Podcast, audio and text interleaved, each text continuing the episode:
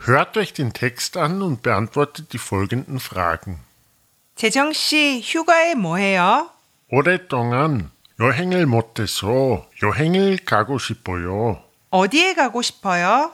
이틀이에요. 그럼 얼마 동안이요? 일주일 동안이요.